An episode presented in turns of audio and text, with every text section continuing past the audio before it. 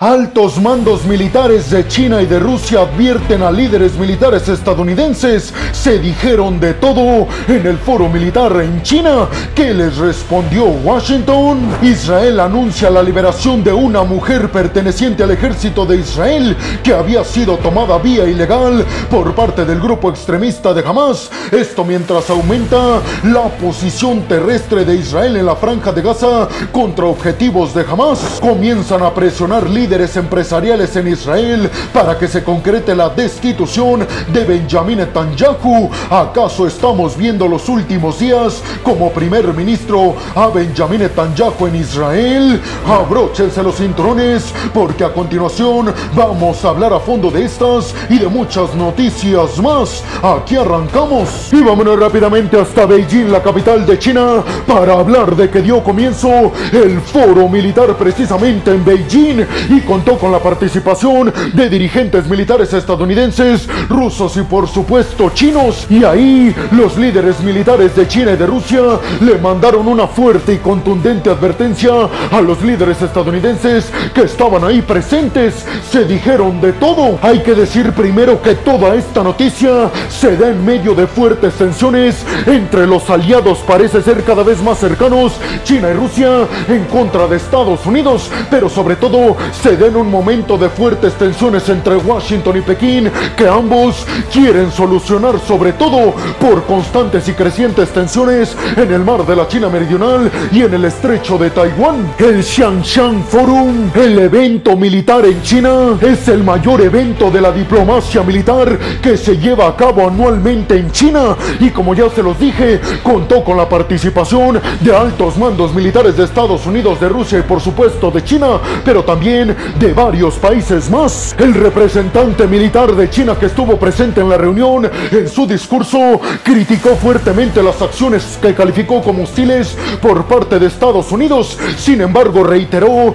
que lo mejor para todo el mundo y lo mejor para el futuro es que Washington y Pekín tengan buenas relaciones o que por lo menos no se estén enfrentando como hasta estos momentos. Recordemos que este foro militar en China se da en el momento en el que Li Changfu, el ex ministro de la Defensa de China, fue destituido de su cargo y en estos momentos no se ha nombrado a su sustituto. Hasta el momento tampoco se ha aclarado por qué fue destituido, pero se sabe que está siendo investigado por casos de corrupción. También hay que decir que a niveles militares, desde el mes de marzo, no ha habido comunicación directa entre Washington y Pekín. Precisamente las últimas conversaciones en el mes de marzo se llevaron a cabo entre Liu Austin, el secretario de la Defensa de los Estados Unidos, y el todavía ministro de la Defensa de China, Li Changfu. Dado que hay fuertes tensiones en el Indo-Pacífico y dado que se están peleando la hegemonía del mundo Estados Unidos y China, pues por supuesto que es primordial que haya comunicaciones a niveles militares, sobre todo para evitar un error de comunicaciones y que escale esto a un conflicto directo, pero también si dos países tienen la influencia necesaria para acabar con los conflictos en Ucrania y en Israel, son obviamente China y Estados Unidos. El representante de China también en su discurso subrayó que es importante a pesar de estas tensiones que Estados Unidos esté militarmente presente en este foro militar en Pekín. Hay que decir que en estos momentos se están llevando a cabo todos los intentos posibles y también parece ser que este es un nuevo intento por parte de Estados Unidos y de China el que estén ahí presentes en el foro militar en Pekín para que se lleve a cabo en el próximo mes de noviembre una reunión de altísimo nivel entre Xi Jinping y Joe Biden en la ciudad de San Francisco. Hasta el momento la reunión no se ha confirmado, pero ambos países han manifestado su interés de que se concrete, aunque también han reconocido la dificultad para que ésta se dé. Recordemos que justamente la semana pasada, Wang Yi, el ministro de Asuntos Exteriores de China, se reunió con Anthony Blinken, el secretario de Estado de Estados Unidos, y con el propio Joe Biden en la Casa Blanca. No se han dado grandes detalles sobre estas reuniones, pero se intuye que el principal tema que estuvo en la mesa fue precisamente arreglar todo para la reunión del próximo mes de noviembre en San Francisco entre Xi y Biden. Hay que decir que a pesar de que Estados Unidos estuvo presente en este foro diplomático militar en Pekín, parece ser que no va a haber absolutamente ningún cambio de posturas ni de Estados Unidos ni de China con respecto a la isla taiwanesa, que es, digamos, el tema más espinoso entre ambos países.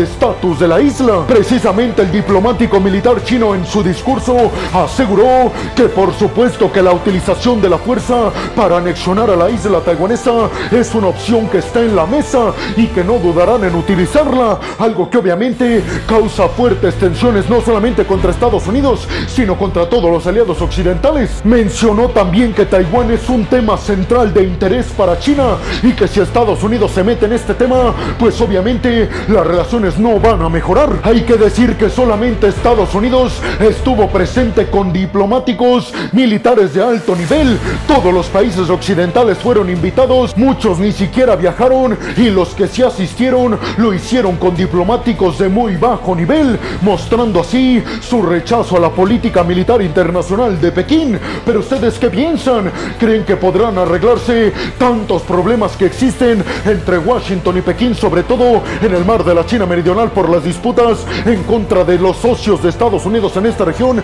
y sobre todo las disputas con respecto a la isla taiwanesa? ¿Creen que la única solución para acabar con los conflictos actuales en Ucrania y en el Medio Oriente, la solución es que ambos países, China y Estados Unidos, se den la mano y se lleven perfectamente bien para que se coordinen para la paz mundial en el futuro? Y vámonos rápidamente hasta la franja de Gaza para hablar en esta segunda noticia de que las fuerzas militares israelíes acaban de confirmar el inicio de la segunda etapa en contra del grupo extremista de Hamas y acaban de confirmar también la extensión de su intervención terrestre, algo que obviamente está causando la preocupación de toda la comunidad internacional, pero al mismo tiempo que se dio esta noticia, también se acaba de confirmar que las tropas de Israel acaban de rescatar de las manos del grupo extremista de Hamas a una militar de Israel llamada Ori Que repito, había sido tomada por parte del grupo extremista de Hamas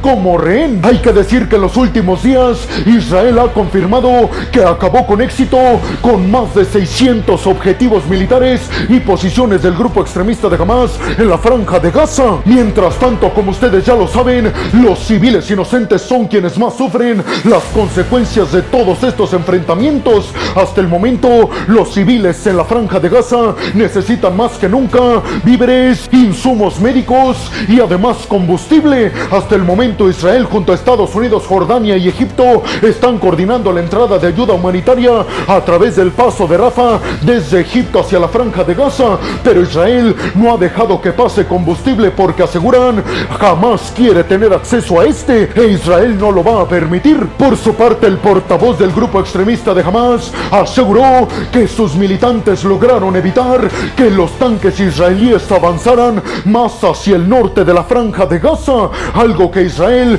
ha negado contundentemente. Ya saben que todos estos dimes y diretes de uno y otro bando van a estar a flor de piel. Sin embargo, lo más preocupante de todo esto es que tanto Hamas como la yihad islámica, un grupo que está peleando codo a codo con Hamas en contra de Israel, ambos grupos han asegurado que en estos momentos no van a hablar de ninguna tregua ni de un alto al fuego, algo que Israel también ha dicho no va a suceder porque van a intentar acabar por todos los medios posibles con la industria militar de Hamas y con todos sus militantes e integrantes. Israel confirmó además la baja de más de 600 militantes del grupo extremista de Hamas en las últimas horas y volvió a reiterarle a la población palestina que se vayan desde el norte hacia el sur precisamente para que no estén en medio de los enfrentamientos. Sin embargo, hay que decir que varios palestinos no se han retirado de esta región porque tienen miedo de perder para siempre sus hogares. Los tanques de Israel en estos momentos han regresado hacia la frontera precisamente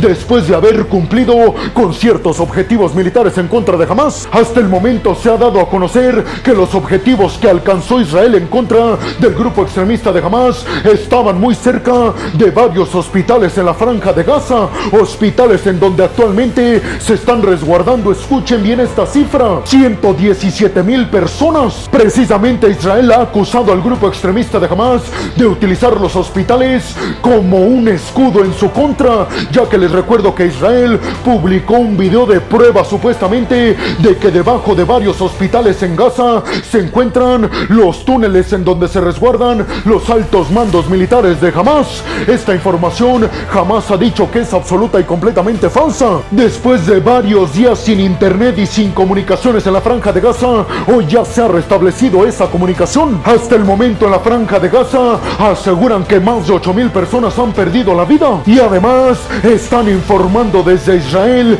que los ataques con misiles y cohetes desde la franja de Gaza hacia las ciudades del sur en Israel continúan aumentando. Precisamente Israel asegura que el objetivo de su intervención terrestre es evitar que sigan lanzando cohetes y misiles hacia las posiciones israelíes. También la yihad islámica y el grupo extremista de Hamas informaron de combates no solamente en la franja de Gaza, sino también en la propia Cisjordania. E Israel anunció que en Cisjordania lograron aprender y arrestar a más de 700 militantes de Hamas. Hasta el momento Israel ha detenido a 1.680 personas que supuestamente están ligadas a los grupos extremistas de Hamas y de la yihad islámica. Pero ustedes qué piensan? ¿Creen que esta liberación de la militante de Israel como rehén de Hamas va a hacer que sea probable un alto al fuego o una tregua? A pesar de que Hamas y la yihad islámica aseguran que en estos momentos no están dispuestos a negociar un alto al fuego.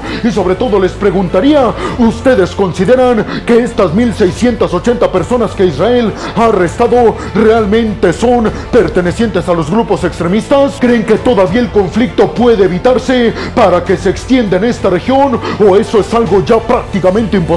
Y ahora nos vamos rápidamente hasta Tel Aviv, la capital de Israel, y es que uno de los empresarios más ricos en el territorio israelí, Amnon Shashua, que es el líder de la empresa tecnológica que fabrica automóviles autónomos, Mobileye, pues precisamente esta figura económica en Israel pidió que inmediatamente se concretara la destitución de Benjamin Netanyahu como primer ministro israelí. El empresario criticó a Benjamin Netanyahu y a todo su gobierno por los fallos catastróficos para que el grupo extremista de Hamas pudiera haber entrado a los territorios en el sur de Israel. Catalogó a Netanyahu como un líder absolutamente ilógico e irracional y que además no está haciendo para nada bien su trabajo. El empresario también aseguró que la única salida para que puedan bajar las tensiones en este conflicto en Medio Oriente es la salida de Benjamin Netanyahu y de todo su gobierno y aseguró que no entrarían en crisis en Israel a niveles políticos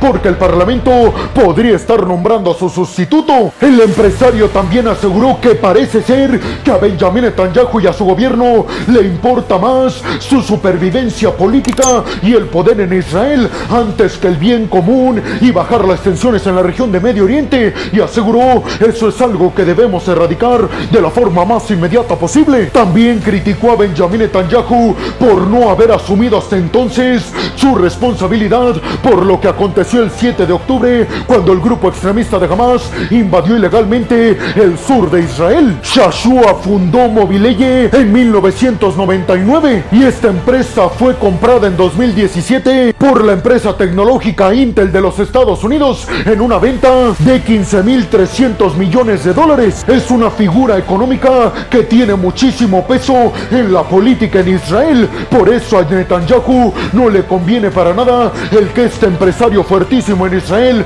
lo esté criticando y además esté pidiendo su destitución. Pero ustedes qué piensan? ¿Creen que lo mejor para todo esto sería la destitución de forma inmediata de Benjamin Netanyahu y de todo su gabinete? Y además les preguntaría, ¿ustedes creen que si lo destituyen y llega una figura mucho menos radical, habrá más paz en toda esta región de Medio Oriente o es algo que ya no se puede detener? Y vámonos rápidamente hasta el Dagestán en Rusia para hablar en esta cuarta noticia sobre el hecho de que un alto funcionario rabino ruso criticó fuertemente al Kremlin por no llevar a cabo acciones en contra de los alborotadores en un aeropuerto precisamente en la región de Dagestán. Para aquellos que no entienden de lo que les estoy hablando, mucha atención porque se dio un acontecimiento muy preocupante en el Dagestán en Rusia y es que varios alborotadores, principalmente de religión musulmana en el Dagestán, irrumpieron en uno de los aeropuertos del Dagestán en Rusia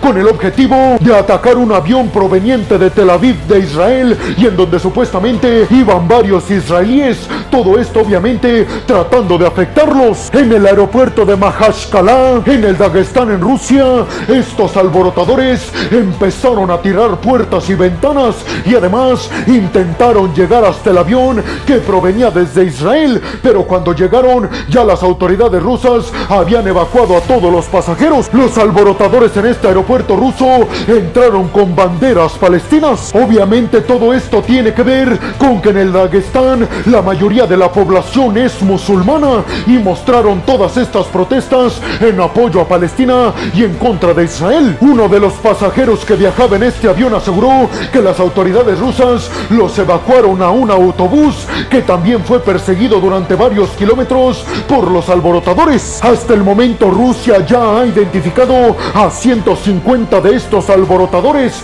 y a 60 de ellos ya los ha arrestado. Hasta el momento no se ha dicho de alguna persona lesionada o herida. Sin embargo, Vladimir Putin dio un comunicado asegurando que el culpable de todas estas protestas es Occidente y que tienen el objetivo de desestabilizar todas estas regiones de Rusia en donde predominantemente están dominadas por musulmanes. El portavoz del Kremlin, Dmitry Peskov, fue todavía más allá y culpó de todo esto Ucrania. Y por su parte, el presidente ucraniano Volodymyr Zelensky aseguró que todas estas protestas en contra de las autoridades rusas ahora en el Dagestán tiene que ver con que nadie está de acuerdo en las acciones invasoras por parte del Kremlin y de Vladimir Putin. Recuerden que la región del Dagestán, histórica y tradicionalmente, ha querido desacoplarse de Rusia y por eso Vladimir Putin asegura que Occidente intenta alborotar toda esta región para que esa separación se concrete y debilitar al Kremlin. Obviamente desde Israel se manifestaron al respecto y absolutamente en contra de todas estas protestas que ponen en riesgo la vida de personas inocentes provenientes desde Israel y que llegan a Rusia y además volvieron a recalcar que todo esto se da precisamente por el mal actuar de Putin y de su gabinete, recordando que recibieron a una delegación diplomática por parte del grupo extremista de Hamas. Pero ustedes qué piensan? ¿Quién creen que sea el culpable si es que lo hay de estas manifestaciones y de las provocaciones que estos alborotadores intentaron hacer en este aeropuerto en el Dagestán de Rusia? Y sobre todo les preguntaría, ¿ustedes creen que gran parte de la responsabilidad es de Rusia por mostrar cierto apoyo al grupo extremista de Hamas, invitando a una delegación diplomática en días anteriores? Y volvemos rápidamente hasta Pekín en China para continuar hablando de la cumbre de líderes militares que se realizó en China. Y es que vamos a hablar ahora del discurso que ofreció Sergei Shoigu, el ministro de la Defensa de Rusia, que también estuvo presente en esta cumbre. Y es que durante el foro militar en Pekín, Shoigu pronunció un discurso acusando directamente a Occidente de todos los conflictos que actualmente se están dando en el mundo, específicamente al conflicto en Ucrania y al conflicto en la franja de Gaza. Shoigu además aseguró que el bloque de la OTAN liderado por Estados Unidos está tratando de llevar el conflicto en Europa del Este, es decir, en Ucrania, ahora también hasta la región del Indo-Pacífico, en contra de Rusia y de China en esta región. Aseguró que la OTAN no está conforme con causar este conflicto en Ucrania, sino que además intenta causar conflictos en la región del Indo-Pacífico, específicamente en el mar de la China Meridional. Shoigu reiteró que el bloque de la OTAN, liderado por Estados Unidos, está tratando de sellar acuerdos militares que socavarán, así lo aseguró, la paz y la estabilidad en toda esta región y se refirió específicamente al acuerdo AUKUS, liderado por Estados Unidos, Reino Unido y Australia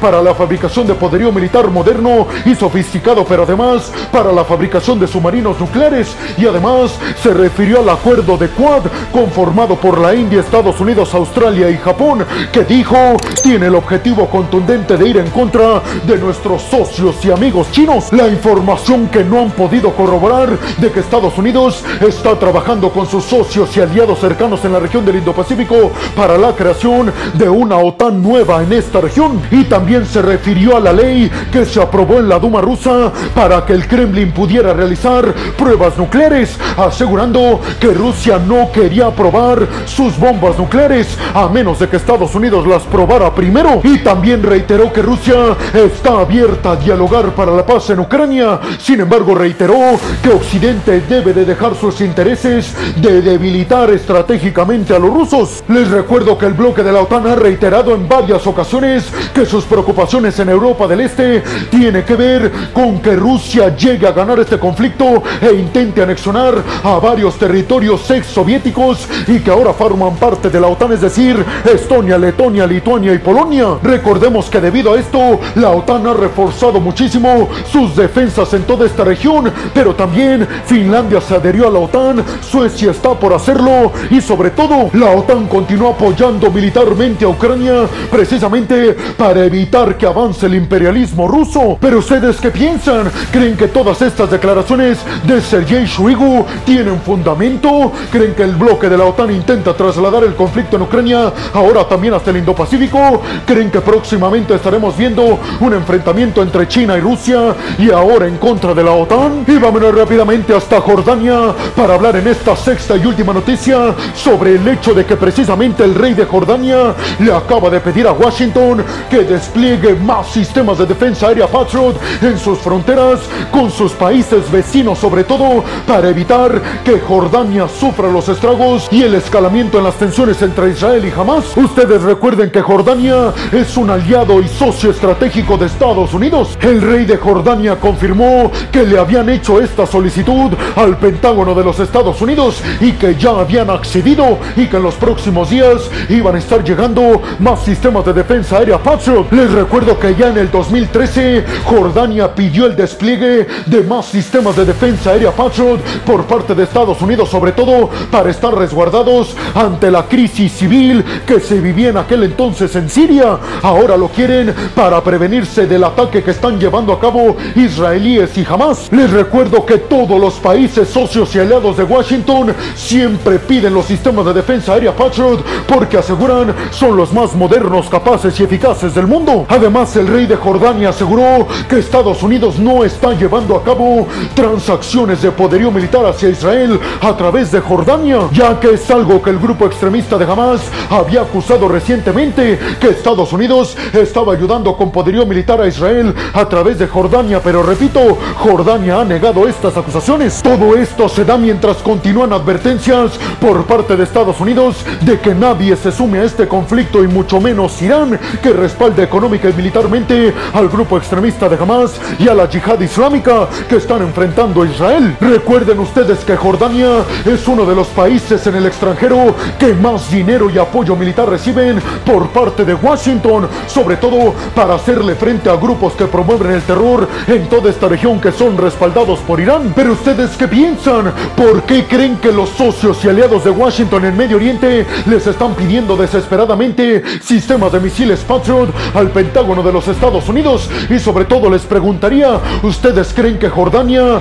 va a mantenerse seguro con la presencia militar estadounidense? ¿Creen que veremos una escalada del conflicto también hacia Jordania? Y bueno, hemos llegado al final del video del día de hoy. Les quiero agradecer muchísimo todo el apoyo que me dan. Sin ustedes, yo no podría dedicarme a lo que más me apasiona en el mundo. Así que muchas, pero muchas gracias. Sin más por el momento, nos vemos en el siguiente video de Geopolítica. Hasta la próxima.